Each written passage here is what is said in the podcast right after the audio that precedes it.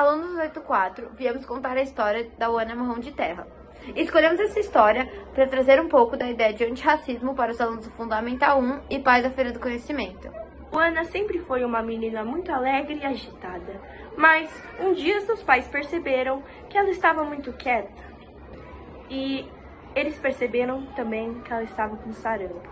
Levaram ela para o hospital e lá ela ficou. Seus pais estavam com olhos cheios de lágrimas.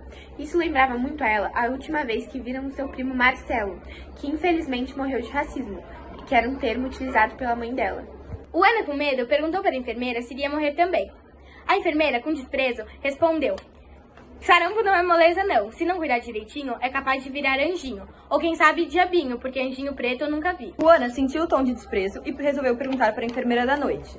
Depois de sua conversa, ela conseguiu dormir bem a noite inteira sem acordar. No dia seguinte, o Ana já estava bem melhor e teve um encontro com seus pais e ganhou uma boneca igual ao Ana, com os olhinhos pretinhos feitos de abuticaba. O Ana demonstrou gostar do presente, mas quando seus pais saíram do quarto, ela escondeu a boneca debaixo da cama e ficou pensando a noite inteira se ela realmente achava a boneca bonita. Porque quando sua amiga levou uma boneca preta para a escola, zombaram dela e chamaram ela de boneca de piche. Após as luzes se apagarem, com a claridade da janela, o Ana percebeu que sua boneca tinha mudado de roupa e penteado e estava com um lindo laço na cabeça.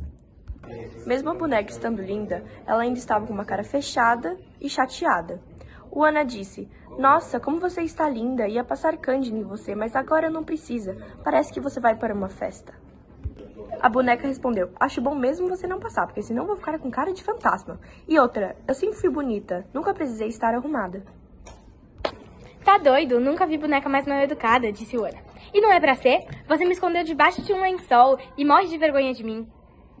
No dia seguinte, o Ana recebe alta e vai feliz para a escola com sua nova boneca. Chega na escola falando que ela seria a princesa da brincadeira e seu nome seria Marrom de Terra. Lá, ela conta a história do nome de sua boneca, de uma menina que vivia muito feliz numa aldeia africana, de um povo muito alegre.